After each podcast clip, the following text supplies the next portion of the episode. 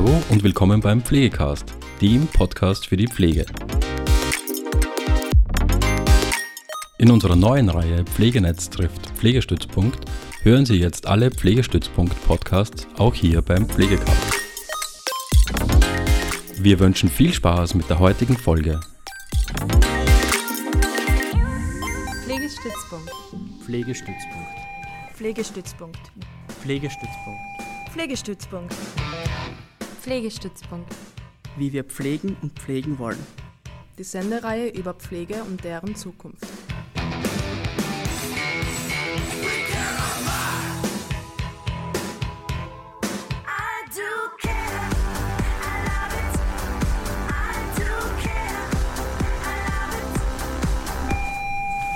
Pflegestützpunkt, wie wir pflegen und pflegen wollen.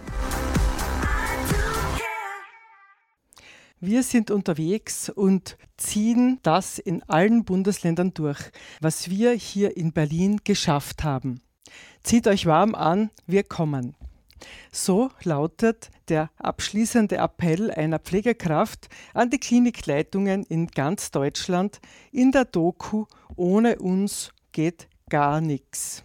Und das ist auch der Titel der heutigen Sendung Ohne uns geht gar nichts Pflegestreik.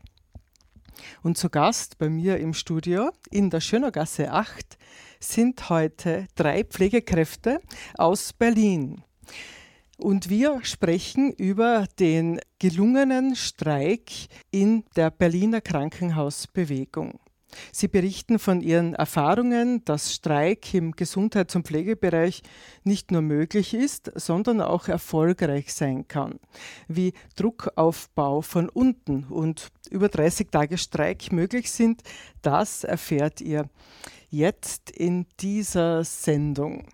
Und jetzt begrüße ich die Gäste im Studio. Hallo, Marlein. Hallo. Antje. Hallo. Und Moritz. Hallo. Ja, ich freue mich sehr. Ihr habt ja eine höhere Mission in Graz. ich habe ja nur das Glück gehabt, dass ich jetzt äh, zu euch gestoßen bin. Äh, ihr seid heute am Abend bei einem Podiumsgespräch um 18 Uhr. Heute ist der 17. März um 18 Uhr. Im KPÖ Bildungsverein in der Lagergasse 98a gibt es heute eben eine Veranstaltung mit euch und bereits jetzt erfahren die Zuhörenden auf Radio Helsinki vielleicht unter anderem, was ihr auch heute Abend erzählen werdet. Keine Ahnung, was es dort für Fragen geben wird. Und ich freue mich sehr, dass wir jetzt eine Stunde Zeit haben, auf dieses Streiken im Krankenhaus zu schauen. Zuerst beginnen wir aber mit einer kurzen Vorstellungsrunde. Vielleicht Marlein, magst du gleich beginnen? Ich bin Marlein, bin Gesundheits- und Kinderkrankenpflegerin, so heißt das bei uns in Deutschland.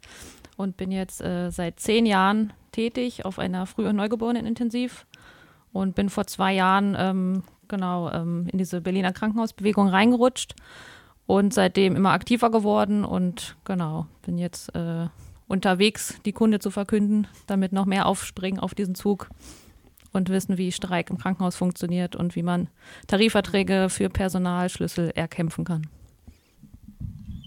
Ja, also ich bin Antje, ich bin aus dem Vivantes Klinikum in Berlin, Spandau tatsächlich. Ähm, bin Intensivkrankenschwester, also auch Gesundheits- und Krankenpflegerin, wie es bei uns so schön heißt, auf einer chirurgischen Intensivstation. Und ich bin auch wie Marlein vor zwei Jahren in die Krankenhausbewegung gekommen, durchs Organizing, ähm, durch die Gewerkschaft und quasi immer weiter reingerauscht und äh, habe halt die schönen Seiten des Streikens kennengelernt und der Gewerkschaftsarbeit, Leute zu mobilisieren und ähm, werde immer aktiver tatsächlich in diesen Bereichen und bin halt auch mit Marlene und Moritz in verschiedenen Arbeitsgruppen zusammen. Ja, wie gesagt, ich bin Moritz, ich bin ebenfalls Gesundheits- und Krankenpfleger. Ähm, und ich arbeite auf einer chirurgischen Intensivstation an der Charité. Und ähm, genau, mich hat es auch damals 2021 in diesen Verdi-Sog, in diesen Gewerkschaftssog reingezogen. Und äh, inzwischen bin ich da sehr, sehr aktiv. Und ähm, ja, freue mich immer, wenn ich irgendwo lese, dass sich Leute an uns orientiert haben und vielleicht sogar noch, noch, noch einen draufgelegt haben. Ihr arbeitet und zusätzlich macht ihr diese Bewegungsarbeit. Äh, seid ihr Vollzeit angestellt oder arbeitet ihr Teilzeit? Wie ist das zu schaffen? Also ich arbeite grundsätzlich Teilzeit, ähm, reduziert. Ähm, ich habe damals nach meinem ersten Sohn dann schon auf 75 Prozent reduziert, weil ich der Meinung bin, Pflege in Vollzeit ist wirklich wahnsinnig anstrengend. Bei uns heißt es 39 Stunden die Woche und ähm, das ist einfach zu viel, wenn man auch irgendwie Freizeit und Familienleben haben will. Ähm, mittlerweile habe ich drei Kinder und arbeite grundsätzlich nur 60 Prozent und schaffe Gewerkschaft irgendwie nebenbei. Ich weiß auch nicht wie, aber es, es läuft tatsächlich. Arbeiten und Gewerkschaft irgendwie läuft das alles parallel. Also man kann es nicht erklären, woher man die Zeit nimmt. Man findet sie. Wenn man das möchte, findet man sie.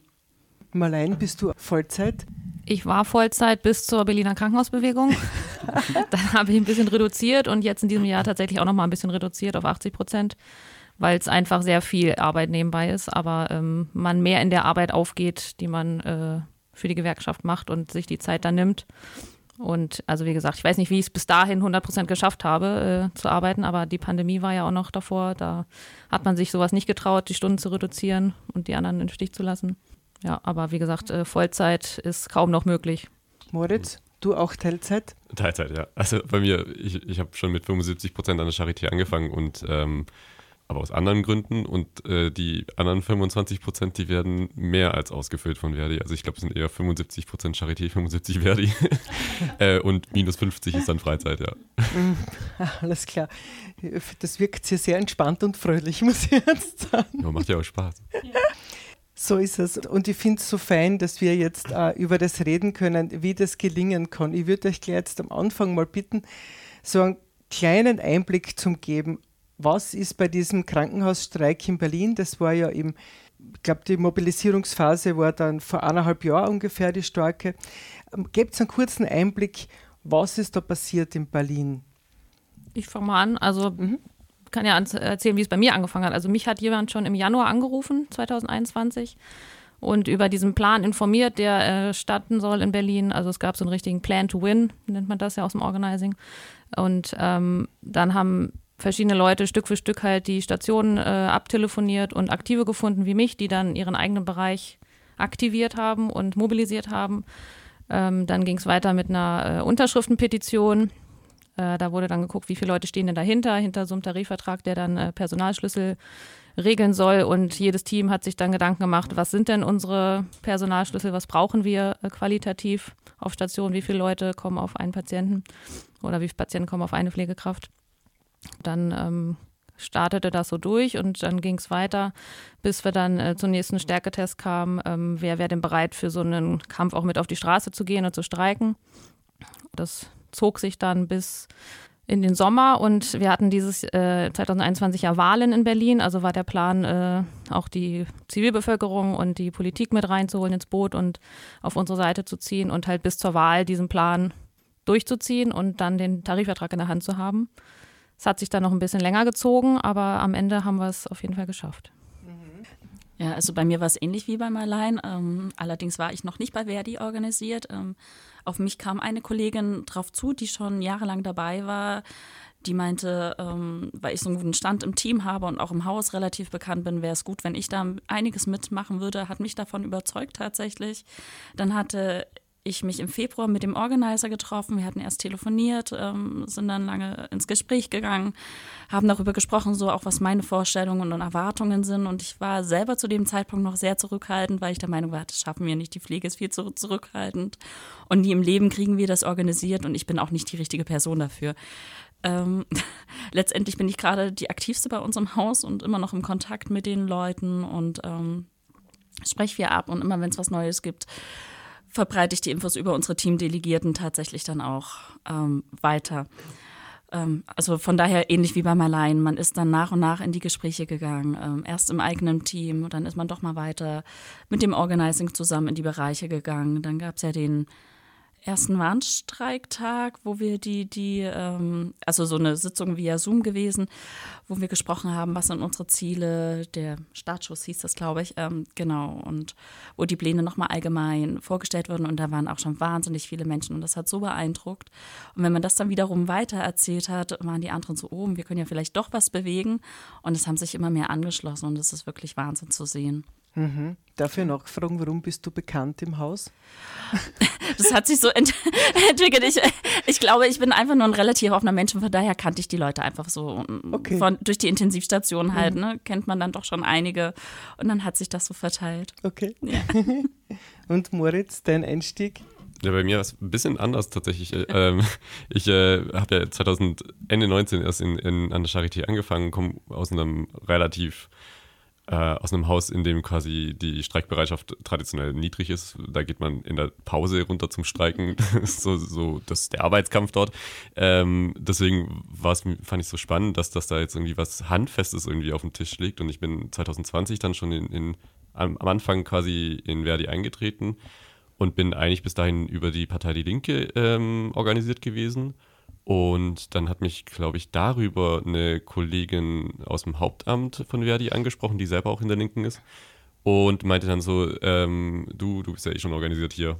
Ähm, ich schick dir mal jemanden vorbei. Und dann kam ihm eine vom Organizing und hat mit mir gequatscht. Und ich war halt, ich war da zu dem Zeitpunkt, glaube ich, vier Monate oder sowas geführt in, auf der Station, äh, wo ich den ersten Kontakt zu denen hatte und ähm, kannte die alle noch nicht so richtig, aber dann dachte ich so, ja gut, dann kannst du auch nichts falsch machen, dann sollen die gleich mal wissen, mit wem sie es hier zu tun haben, woran sie sind.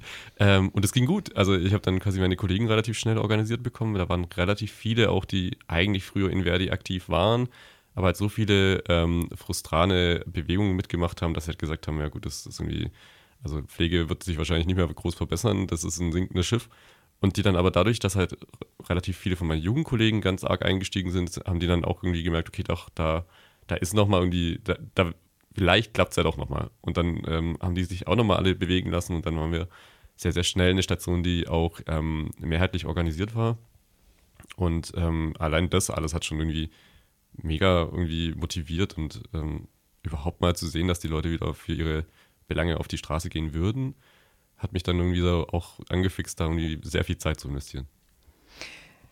Vielleicht kannst du kurz das noch beschreiben, äh, Highlights oder so, wie sozusagen dieser Streik passiert ist. Also wir haben, wie gesagt, mit dieser Unterschriftenpetition angefangen und äh, da hatten wir 8300 irgendwas.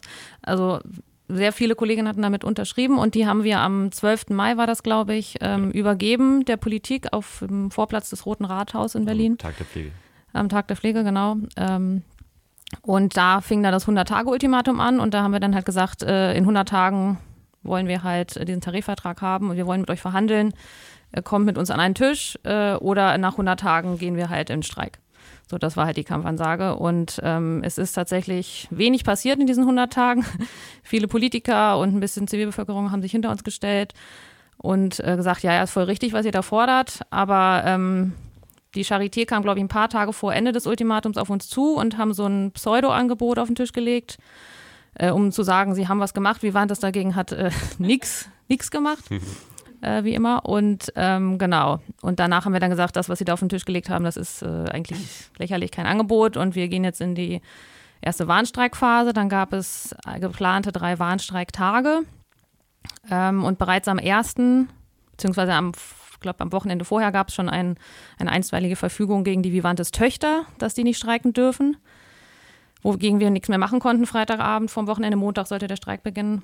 Und am Montag, als wir ähm, auf der Straße standen, gemeinsam, wir Chavantes genannt, also Charité und Vivantes gemeinsam, ähm, kam noch eine einstweilige Verfügung gegen den Streik der Vivantes Mütterkolleginnen, was uns alle noch mehr wütend gemacht hat. Und ähm, wir sind dann vor das Arbeitsgericht gezogen mit Verdi und wir waren das und wir haben tatsächlich am zweiten Warnstreiktag gewonnen. Das ist vom Tisch gefickt worden und die durften weiter streiken mit uns. Und dann ist der dritte Tag nochmal richtig groß gewesen sozusagen. Und das war so der Auftakt mhm. der Streikbewegung, mhm. genau. Wenn du sagst, die Charité und Vivantes, also die Krankenhausleitungen haben praktisch diese einstweilige Verfügung erwirkt. Äh, Vivantes, die Vivantes Geschäftsführung, okay, genau, Vivantes. die hat äh, geklagt gegen den Streik, weil sie in Frage gestellt haben, ob wir für Personalschlüssel überhaupt streiken dürften. Okay. Aber schon am nächsten Tag habt ihr dann praktisch äh, das super äh, Ergebnis gekriegt. Wie gibt es das, dass das so schnell irgendwie bearbeitet wird? Na, es war ja mitten im Streik und sie ja. haben uns ja unser Streikrecht genommen in dem Sinne oder mhm. den Vivantes-Kolleginnen. Und äh, das Arbeitsgericht hatte dann anscheinend schnell Platz für uns und hat am Dienstag, dass wir gesagt, äh, mhm. uns recht gegeben, dass wir sehr wohl dafür streiken dürfen für so einen Tarifvertrag. Mhm. Okay, das waren dann drei Tage Warnstreik. Genau, das war der Anfang. Mhm. Genau, nach dem Warnstreik ähm, gab es immer noch kein, kein Angebot. Ähm, oder zumindest noch nicht sind sie darauf eingegangen. Ähm, die Notdienstvereinbarungen, die wir geschaffen haben, wurde nicht darauf zugegangen. Also die Notdienstvereinbarung war nur sehr, sehr einseitig von den Konzernen. Ähm, an die haben wir uns auch strikt gehalten. Dann gab es eine Urabstimmung. In, in diese Urabstimmung ging es darum, ob wir in den Erzwingungsstreik gehen oder nicht. Ich glaube, das war zwei Wochen später. Ich glaube, das eine war Anfang August, die Warnstreiktage. Und dann ähm, Ende August, Anfang September gingen wir dann in den Erzwingungsstreik. Am 9. Die Notdienstverordnung, die wird äh, vereinbart, dass auch während der Streikzeit die Dienste besetzt sind. Das ist korrekt, genau. Damit halt eben es nicht zur Patientenunterversorgung kommt. Man hat von den vergangenen drei Monaten die Mindestbesetzung, wie gearbeitet wurde, halt genommen und das als Notdienstvereinbarung halt genommen. Also das, was der Arbeitgeber als okay hingenommen hat, haben wir dann als Notdienstvereinbarung beschlossen. Da wurde in den Bereichen halt geguckt, die Bereiche mussten angeben, wie sie in den letzten drei Monaten gearbeitet haben. Wie sie mhm. geplant wurden halt. Geplant also wie, auch. wie der Arbeitgeber das für, ja. für sicher hielt und dann meinten wir, okay, wenn das sicher ist, finden wir jetzt da nicht unbedingt immer, aber dann ist es ja im Streik auch okay. Und ich finde halt, das Schönste an diesen Notdienstvereinbarungen, die die Arbeitgeber vorgelegt haben, waren, dass die, also effektiv hätten die Personalaufbau gefordert für den Notdienst. Und dann dachten wir so, okay, bei manchen Bereichen würden wir das gerne als euer Angebot sehen. ähm, dann hätten wir schon mal viel gewonnen. Ähm, und das ist halt irgendwie, also wir finden es immer interessant, wie wichtig das Patientenwohl plötzlich wird, wenn es Streik ist. Im Normalzustand ist es aber ist die Besetzung manchmal sogar noch schlechter und dann ist es aber überhaupt kein Problem. Da muss man sich halt ein bisschen anstrengen laut Leitung. Mhm, mhm. Und hat es da auch so Zusammenlegungen gegeben von Stationen, damit mehr Personal frei ist? Oder das habe ich zumindest Im auch Einzelnen. schon mal. Im Einzelnen, ja, aber bei Vivantes jetzt nicht tatsächlich. Mhm. Bei uns kam es dann eher zu Stationsschließungen. Also Betten wurden gesperrt, heruntergefahren. Also in meinem Bereich tatsächlich haben die Ärzte auch gut mitgezogen und haben dann einfach halt die Betten noch weiter reduziert. Ähm, wir sind eigentlich eine 20-Betten-Station, sind dann nur noch mit 10 bis 12 Betten gefahren tatsächlich in der Zeit. Okay. Also es, war teils, äh, teilweise abhängig von den Bereichen einzeln und von den Häusern auch. Mhm. Die Patienten haben dann auf andere Häuser ausweichen müssen, wo nicht gestreikt wurde. Ja, das wahrscheinlich. Das und eben Eingriffe, die im planbar sind, wurden halt verschoben hm. im Endeffekt. Und ich meine, das kannten wir ja aus der Pandemie im Jahr davor schon. Das, das war ja irgendwie schon der, der Standard. Ähm, nur eben, wenn es aufgrund von, von Streiks ging, dann war es dann plötzlich irgendwie auch wieder ein Problem für die Geschäftsführung. Das war mhm. ist immer sehr interessant, wie unterschiedlich die, die Wahrnehmung dann plötzlich ist ähm, zu, zu, zum Alltag ähm, mhm. auf, auf äh, Führungsebene. Ähm, und das war, das war manchmal schon ein bisschen belustigend, aber auch ab und zu ganz schön frustrierend, wenn man merkt irgendwie, okay, jetzt, jetzt plötzlich müssen wir 1 zu 2 arbeiten, aber im, im Durchschnitt ist es irgendwie 1 zu 4 auf, auf Intensivstation teilweise gewesen. Ähm, und da war es auch egal. Mhm.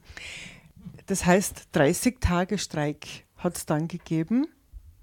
Wie ist das zum Durchhalten?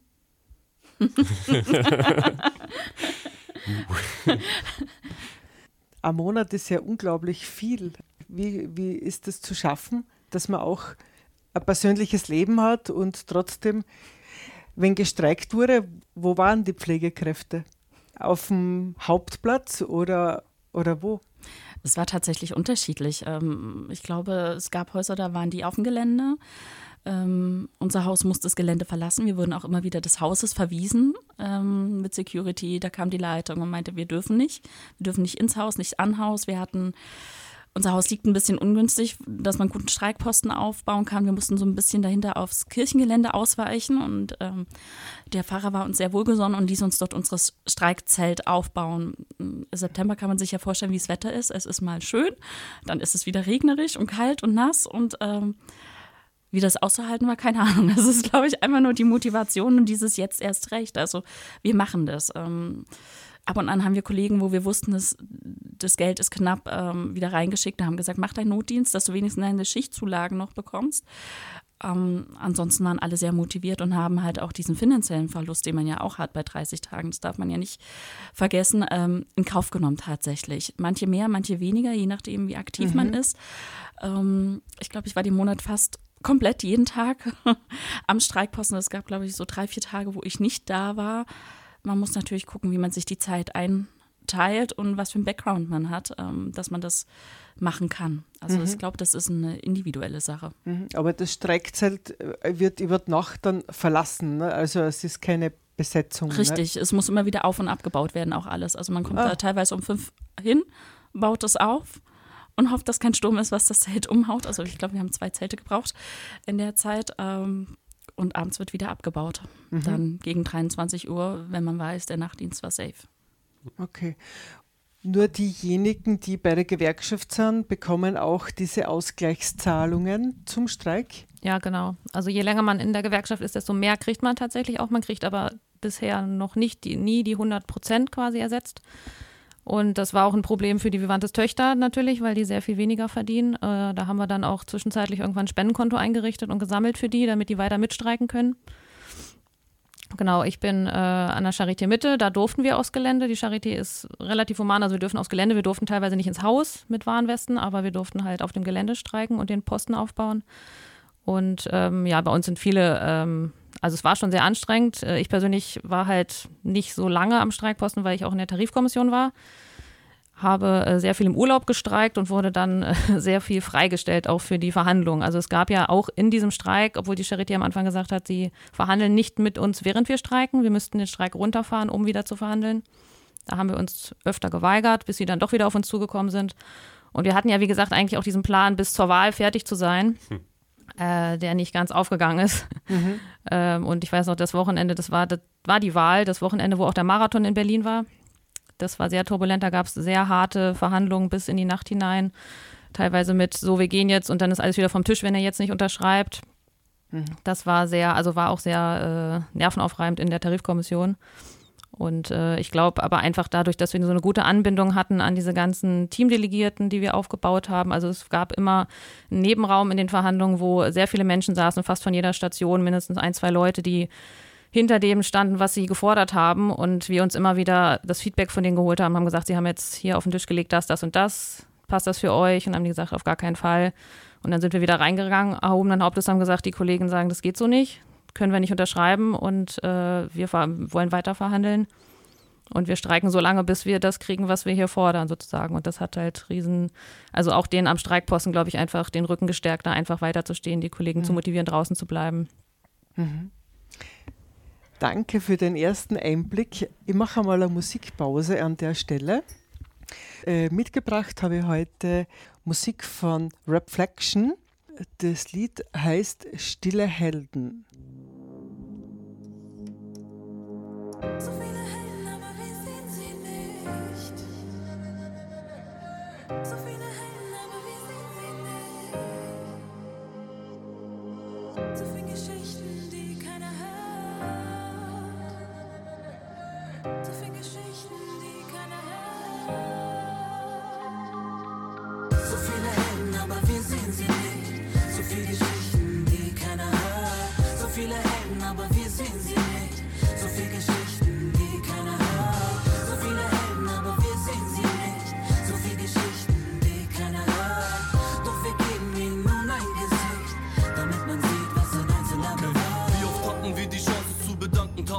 getan? Wie viele gute Taten gibt es, die wir hier nie erfahren?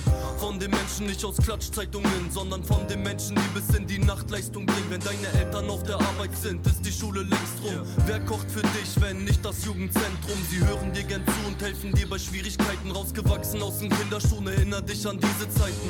Du kannst alles sehen,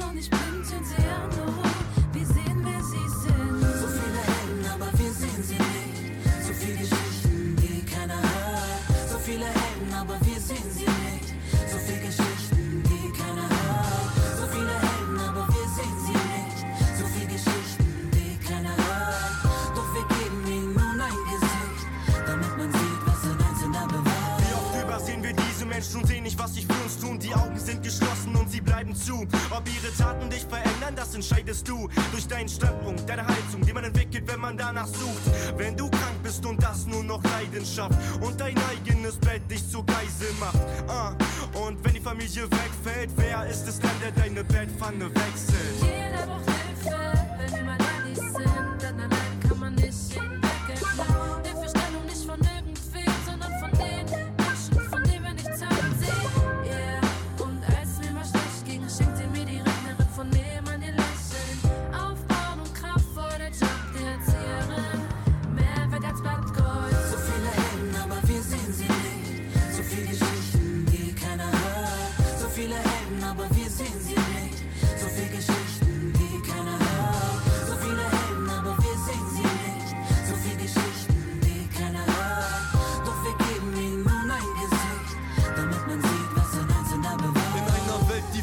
Vergibt, bilden sie das Gleichgewicht. Ohne ihre Kontenance funktioniert eigentlich nichts. Unterbezahlt doch keiner kennt die Lasten, die sie tragen. Doch ihre Kraft schöpfen sie aus ihren Idealen. Unsere Stimme gilt heute deshalb diesen Menschen, denn es wird langsam Zeit, dass wir sie wieder schätzen.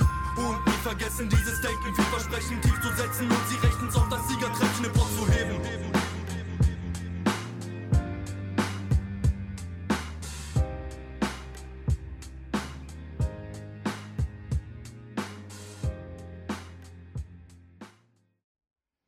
Das ist die Sendung Pflegestützpunkt. Karin Schuster am Mikro.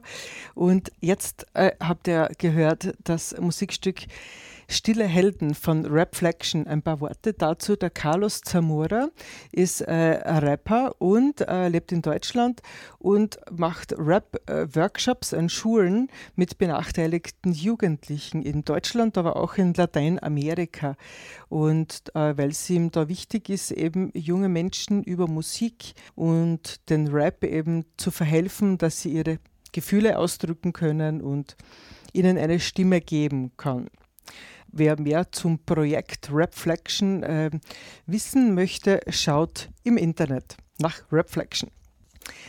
Der Krankenhausstreik in Berlin ist heute das Thema. Zu Gast im Studio ist Marlein, Antje und Moritz. Alle drei Gesundheits- und Krankenpflegerinnen, Pfleger. Ich möchte jetzt bei Moritz noch anschließen, wie es bei dir am Klinikum war mit dem Streikplatz. Wie, wie ist das bei dir am Haus gelaufen? Ja, also wie gesagt, jeder Standort hatte halt seinen, seinen Streikposten, also jede Klinik. Und äh, meine Perspektive war halt auch immer die von einem Teamdelegierten, also wer jede, jede Station quasi anhand ihrer Größe eine bestimmte Anzahl von Delegierten gewählt hat. Und ich war halt einer von vieren von meiner Station. Und ähm, dadurch, dass es mit der Wahl zusammengefallen ist, diese ganze Tarifauseinandersetzung, waren wir ja quasi jeden Tag bei irgendwelchen äh, Politikern auf irgendwelchen Veranstaltungen. Also es war wirklich ähm, wir sind den kompletten Tag eigentlich irgendwie unterwegs gewesen. Sind ähm, morgens bin ich dann immer aufgestanden zum Streikposten, habe da aufbauen geholfen und bin dann weiter zu irgendwelchen Wahlkampfständen, zu irgendwelchen Wahlkampfveranstaltungen, zu irgendeinem Sommerfest der SPD. Das war irgendwie hm, spannend. Wir hatten Streikschulen, haben quasi die, Delegierten alle in einem großen Gebäude gesammelt und haben, haben quasi auch Gruppen gebildet, wo wir dann ausgearbeitet haben, welche Bereiche, welche Ratios zusammenbringen können, also welche Forderungen quasi jetzt einheitlich für die Intensivstation formuliert werden kann. Welche Forderung kann für die Onkologie, welche für die, für die Somatik äh, an sich. Ähm, und das heißt, wir hatten einfach den ganzen Tag immer Programm und das hat sich auch, das setzt sich jetzt in der aktuellen Auseinandersetzung auch fort. Wir haben festgestellt, dass da, dass da irgendwie die Streiktaktik bei, bei uns und zum Beispiel den Kollegen von der Entsorgung sind irgendwie ein bisschen anders. Wir, wir Pflegenden und Krankenhausbeschäftigten sind immer im, im Modus, wir müssen was tun nebenher. Also wir, wir streiken, aber wir arbeiten dabei sehr viel. Ähm, während die Kollegen von der, von der Reinigung, glaube ich, eher so sind, Streiktag ist äh, Ruhe hier. Ähm, und für mich war das halt eine sehr, sehr anstrengende Zeit auf jeden Fall, der Monat. Und wir haben immer irgendwann auf uns gegenseitig so ein bisschen versucht, Acht zu geben, indem wir sagen, okay, du nimmst dir heute mal einen Tag Freizeit, machst dein Handy aus und bleibst zu Hause und machst nichts außer irgendwie äh, Self-Care, was total gut war am Ende und total wichtig. Ähm, und dann, am nächsten Tag hat man dann quasi wieder die Energie gehabt und es hat auch, es hat auch sehr, sehr gut getan, äh, dass verschiedene Leute quasi auch an verschiedenen Punkten waren. Es gab schon auch immer Tage, wo man dachte, okay, das läuft gar nicht. Wir machen hier keinen Schritt voran, aber irgendwer in der Gruppe war trotzdem immer richtig motiviert. Und dann hat man sich so gegenseitig ange, angestachelt und das hat einen Monat funktioniert. Welche Berufsgruppen waren denn dabei? Es ist eben kein Pflegestreik, sondern ist ja ein Krankenhausstreik. Das heißt, äh, es sind wirklich alle Berufsgruppen involviert gewesen, die äh, in einem Krankenhaus beschäftigt sind. Bei uns an der Charité ähm, waren es auf jeden Fall, wir haben ja versucht, alle Bereiche zu mobilisieren. Wir sind ja in alle Bereiche reingegangen und haben die Leute angesprochen. Und ähm, Therapeutinnen, die ganzen Funktionsbereiche, Röntgen, OP, Anästhesie, viel Pflege natürlich auch. Aber wie gesagt, alle, die ähm, beschäftigt waren an der Charité, Mutterkonzern sozusagen, die hätten mitmachen können und alle, die sich eingebracht haben, Forderungen aufgestellt haben, sind letztendlich auch mit irgendwie in den Tarifvertrag gekommen. Manche leider erst im Nachgang jetzt in der Friedenspflicht in Arbeitsgruppen, die nachverhandelt wurden. Aber wir haben für fast alle ähm, Bereiche halt äh, was verhandelt.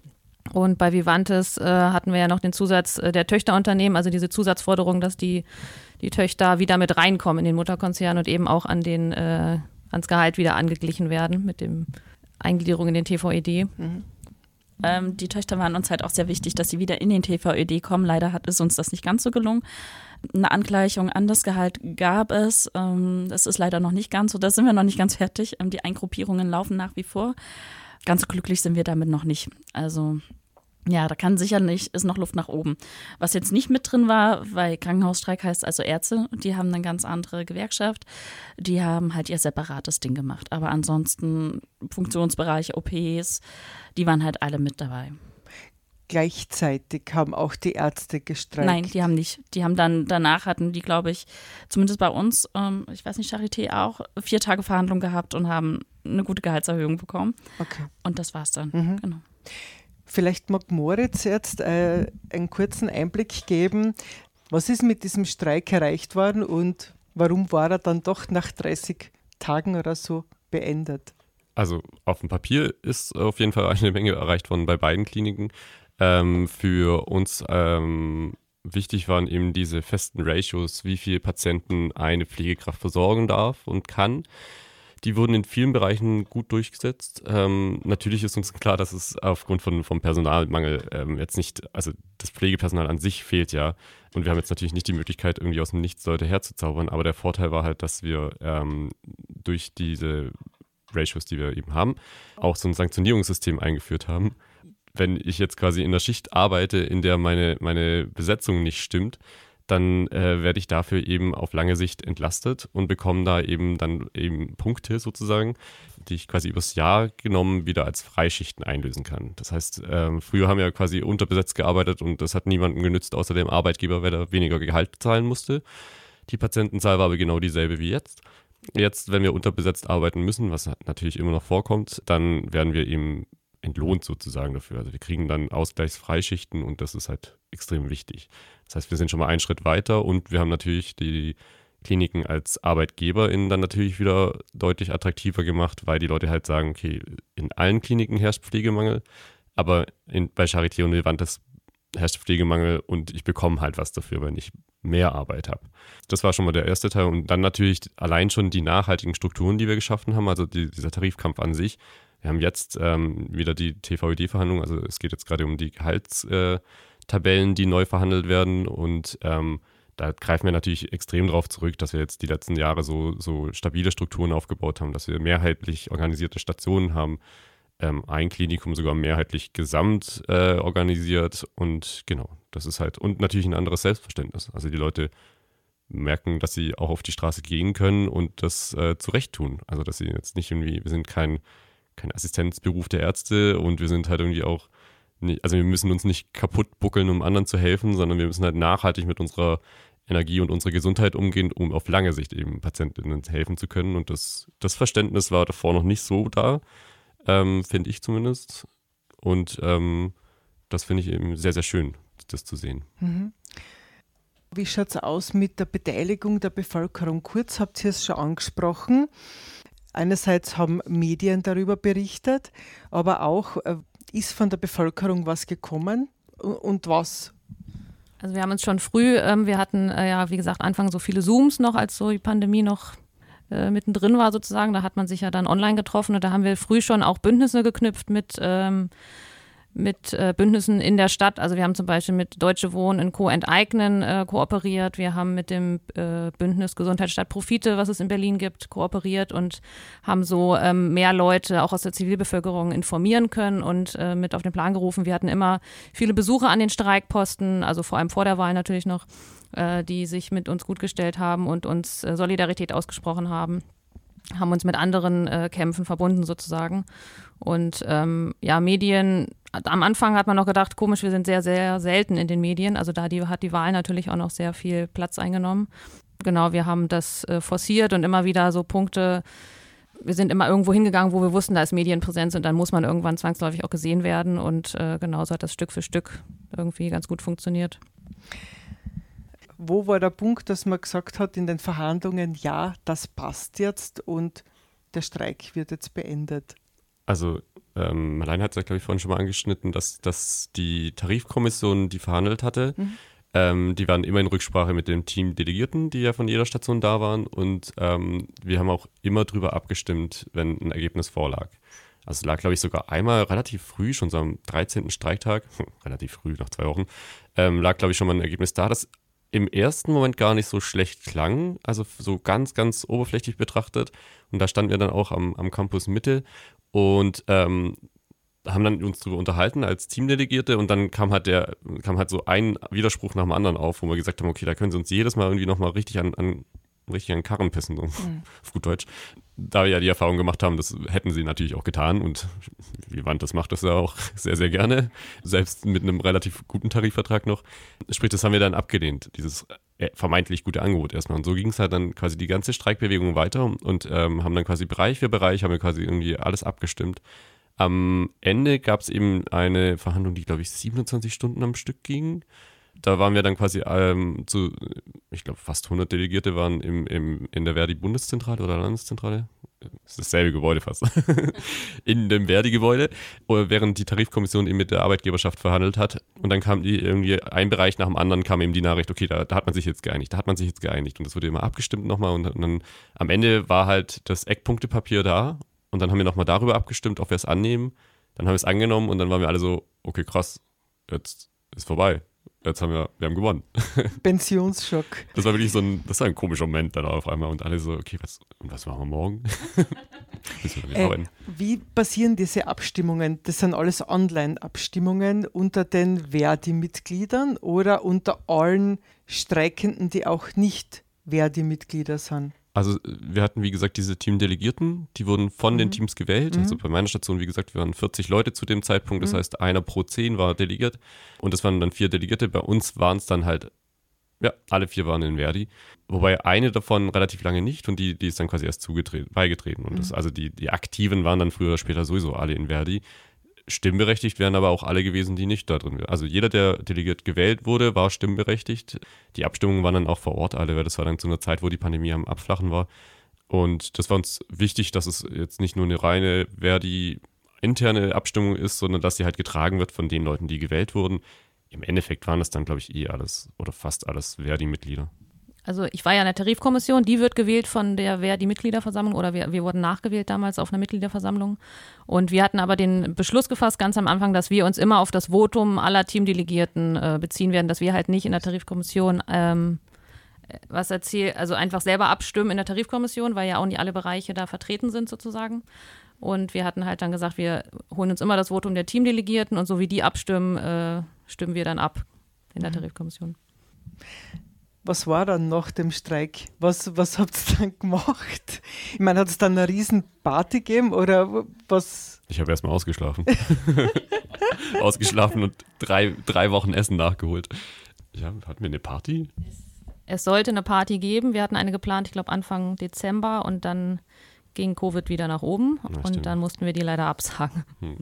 Ja, wir hatten dann ein Sommerfest. Genau, im, im Sommer hatten wir in der Zille dann tatsächlich dieses Sommerfest gehabt. Ähm, Im Juni wurde das dann nachgeholt. Aber ich glaube, jedes Haus an sich hat für sich auch nochmal eine kleine Party gemacht. Ähm, bei uns war es an dem Tag danach tatsächlich, aber das Leben danach, ja, es war komisch. Ich bin erstmal krank geworden tatsächlich. Mich hat es erstmal völlig aus dem Bein gehoben und ich lag dann erstmal zwei Wochen krank im Bett.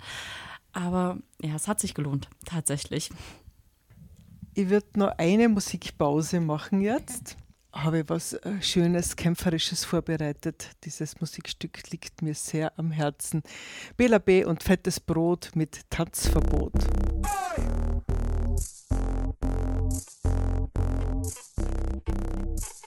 B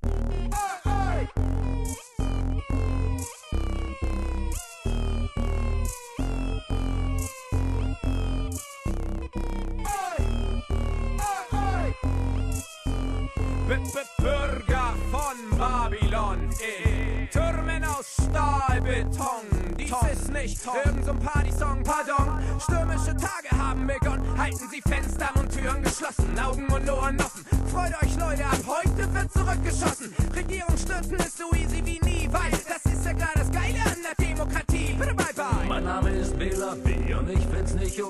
dass in Hamburg der Mob regiert. Einer macht, was er will. Sein Name ist Chill. Wir wollen, dass er seinen Job verliert. Ich erinnere mich nur noch, wie es auf einmal stark nach München roch, weil hier ein Spinner auf dem Hamburger Kessel sein Süppchen kocht. Plötzlich waren sie da, um Gesindel und ihre Käse zu vertreiben. Diesen Scheiß werde ich im Leben nie begreifen. Und deshalb gibt's von uns ein Tanzbein tief in den Arsch geschoben. Und allgemein Mittelfinger für den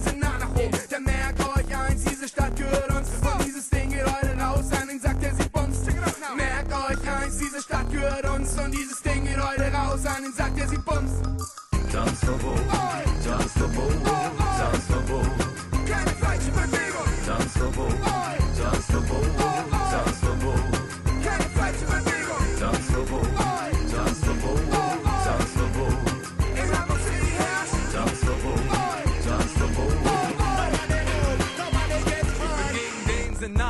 Denk deswegen jeden Tag. Das Leben ist hart, ist nicht nur Sonne, Regen, zart. Denn Bauwagen vertreiben macht die Stadt so gemütlich. Außer an Parteien habe ich für euch nichts übrig. Nur mit Stift und Zettel möchte ich anstiften, was anzuzetteln. Und statt Wack MCs die Regierung wegzubellen. Was nutzt der Aufstand der anständigen Stand auf einer Hauswand? Was wir hier brauchen, ist ein anständiger Aufstand.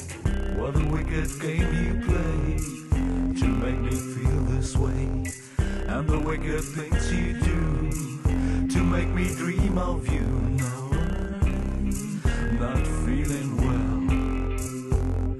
Now I'm sending Shell to hell, sending him to hell. Nobody moves, nobody gets hurt. Tanzverbot, Tanzverbot, Tanzverbot.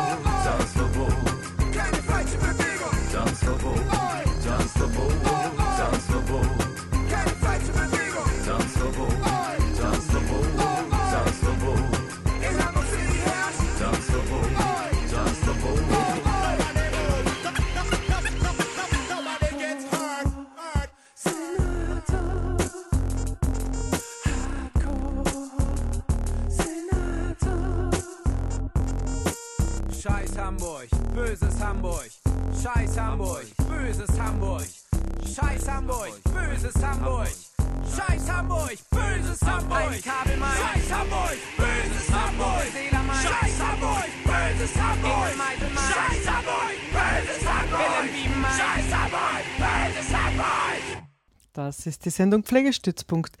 Karin Schuster am Mikro und im Studio heute Moritz, Antje und Marlein. Und äh, wir sprechen über die Berliner Krankenhausstreikbewegung.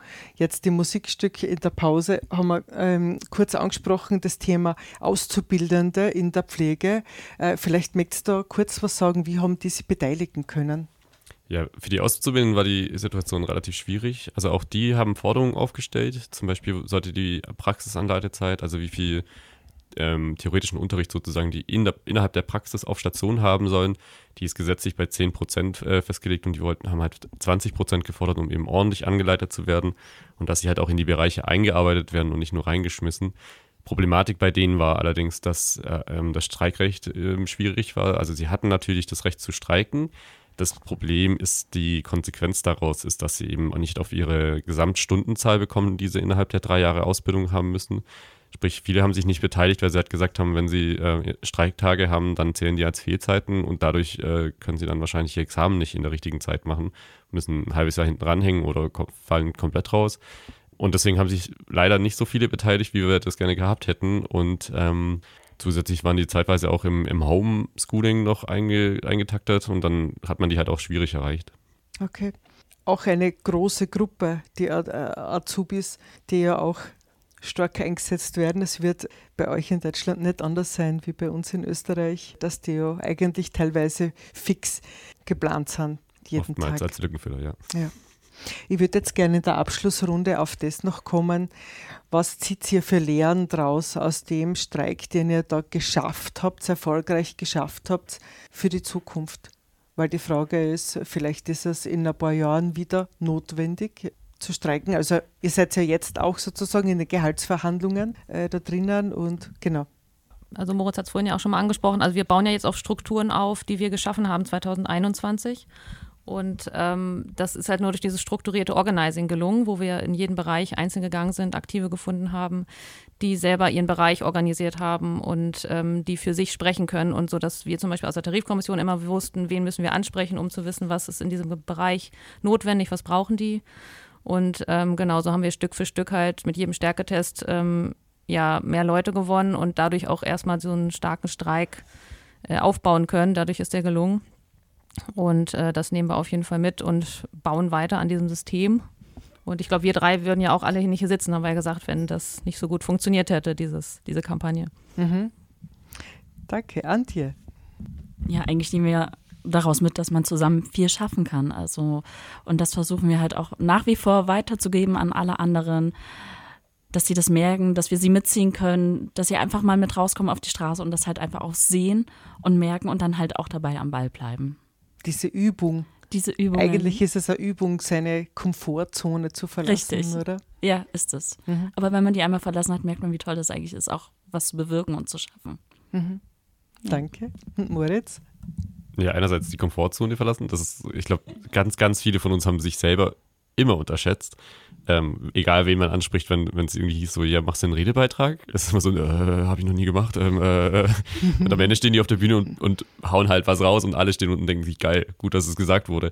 Äh, für mich der, der, Haupt, ähm, der Hauptpunkt ist halt, dass Gewerkschaften eben wieder anders arbeiten müssen. Das ist halt, was wir halt, ich glaube, wir haben so krass irgendwie Beteiligung gehabt, weil die Betroffenheit halt da war. Die Leute wussten, wir stimmen ab. Und wenn, wenn, wenn es nicht läuft mit der Abstimmung, dann liegt es daran, dass wir halt nicht genug Druck aufgebaut haben. Also das war jetzt nicht so, Verdi verhandelt für uns, sondern wir sind halt Verdi und wir arbeiten da und, und wir sind halt auch dafür verantwortlich, wie die Auseinandersetzung läuft. Und äh, also das muss man, glaube ich, ganz oft wieder irgendwie auf den Tisch hauen. Und das versuchen wir jetzt gerade in der, in der ÖD-Runde. Da klappt es noch so mittel, aber es halt so eine große Masse ist, die so ultra ähm, heterogen ist. Aber für die nächsten Auseinandersetzungen wissen wir halt, je- wir müssen immer gucken, dass es direkt demokratisch läuft und dann, weil, ja, dann haben die Leute auch nicht dieses abstrakte Gewerkschaftsbild, Mhm. sondern halt sie sind, sie verstehen, dass wir das ja selber machen und dass wir das selber irgendwie in der Hand haben, wie die ganze Auseinandersetzung läuft. Und auch den Handlungsspielraum sehen. Ich glaube, das ist was, also diese Perspektivenlosigkeit führt dazu, dass es irgendwie so ähm, in, in Schockstarre irgendwie die Leute haltet. Ja. Ich sage herzlichen Dank für euren Besuch im Studio. Ich Gerne. wünsche euch alles Gute für eure weitere gewerkschaftliche Arbeit, aber auch viel Freude heute am Podium, heute am Abend. Ja, dass ihr möglichst viele Menschen erreichen könnt mit dem, ähm, dass es auch Good News gibt. Sehr gerne. Danke für die Einladung. Gut, dann mache ich jetzt noch äh, zum Schluss der Sendung eine, eine Terminankündigung. Es gibt nämlich ein paar Sachen, die möchte ich euch gerne erzählen. Einerseits, ui, es gibt im Rahmen vom Projekt Pflegestützpunkt am 28. März im Café Stockwerk am Jakominiplatz in Graz die Podiumsdiskussion Berufspolitik in der Pflege. Und da geht es eben auch um das, äh, wo fühlt sich Pflege vertreten einerseits, aber auch sozusagen, wo sind die Orte, wo die Kräfte der Pflegekräfte sich auch bündeln können. Das ist der 28. März. Dann gibt es am 26. März ein Betreuerinnen-Café für 24-Stunden-Betreuerinnen. Und das ist im Spaceland in der Neubaugasse 24. von 13 bis 15 Uhr. Und eingeladen werden 24 Stunden BetreuerInnen zu informativen Gesprächen in einem gemütlichen Rahmen mit Erdäpfelgulasch und Kaffee und Kuchen steht da. Und es ist freier Eintritt. Und mit dabei sind Elena Popper und Simona Durischova von der IG24, von der Interessensgemeinschaft der 24 Stunden BetreuerInnen. Und veranstaltet wird das vom Verein Inspire. Zu finden sind die Infos auf www.inspire-thinking.at. Und dann gibt es noch eine Kooperation von Radio Helsinki mit dem CERAC, mit dem Zentrum für interdisziplinäre Alters- und Care-Forschung. Und äh, da gibt es wieder ein Care Age Cinema. Die gehen in die nächste Runde mit drei Filmen. Der erste Film war bereits gestern. Der nächste Film ist am 11.05. Cloudburst und am 15. Juni wird A Daybreak gezeigt. Äh, ihr findet alle Infos auf cirac.uni-graz.at. Und bei dieser Filmreihe geht es eben darum, das Thema Altern einfach zu thematisieren und sich auch mit dem auseinanderzusetzen, wie wollen wir im Alter leben. Somit sind wir am Ende der Sendung. Karin Schuster sagt Danke fürs Zuhören, alles Liebe, ciao, ciao. Wo kämen wir hin, wenn alle sagten, wo kämen wir hin? Und niemand ginge, um einmal zu schauen, wohin man käme, wenn man ginge.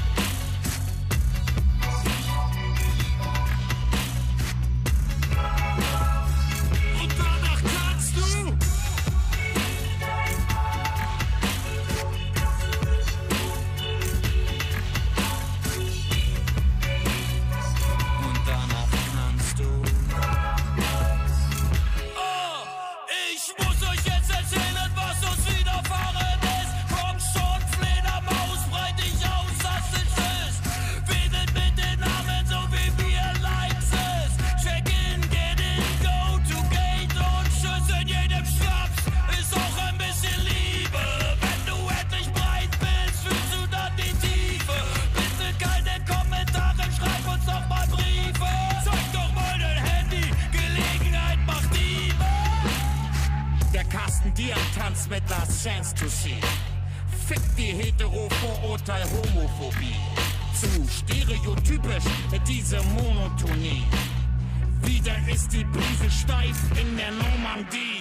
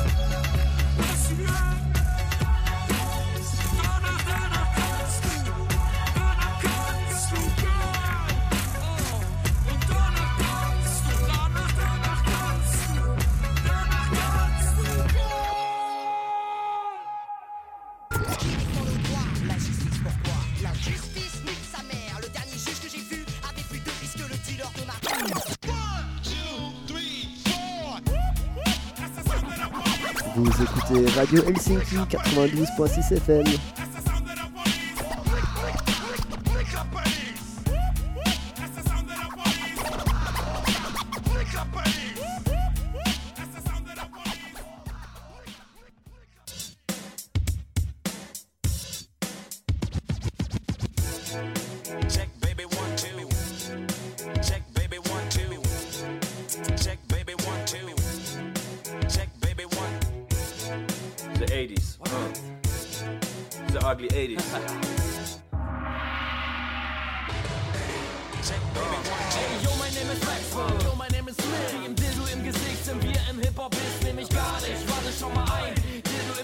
Genauso oft wie der Guido im Gebüsch sitzt.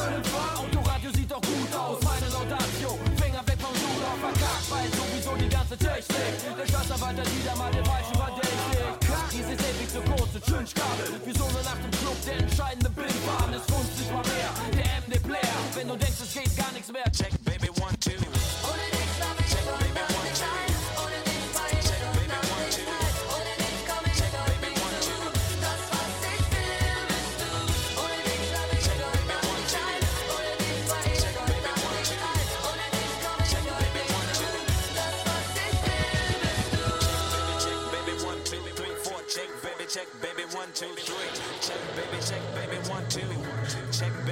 baby one.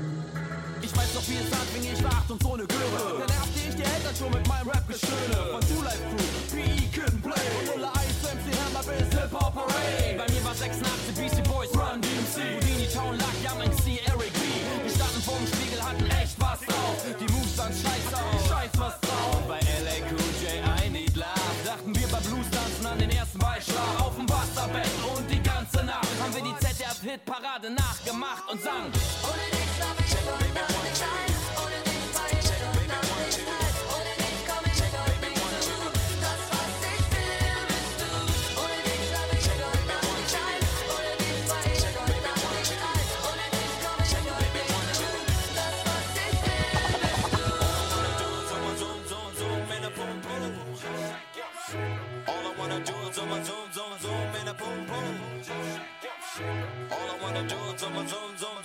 Boom boom.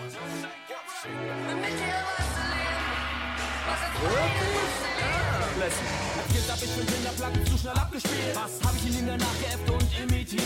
So Wiki Wiki Scratches auf dem DDR Turntable. Meiner war zum Ausklappen mit dem Tonanhebel. BRD, DDR, wieder hat sich nicht gereimt, ist trotzdem tight. Und klatschen und gilt gegen die Wände der Berliner Mauer. 1989, das Ende ihrer Dauer, bis es mit uns anfing. Zwölf Jahre vergangen, was dabei herauskam, check den scheiß Refrain und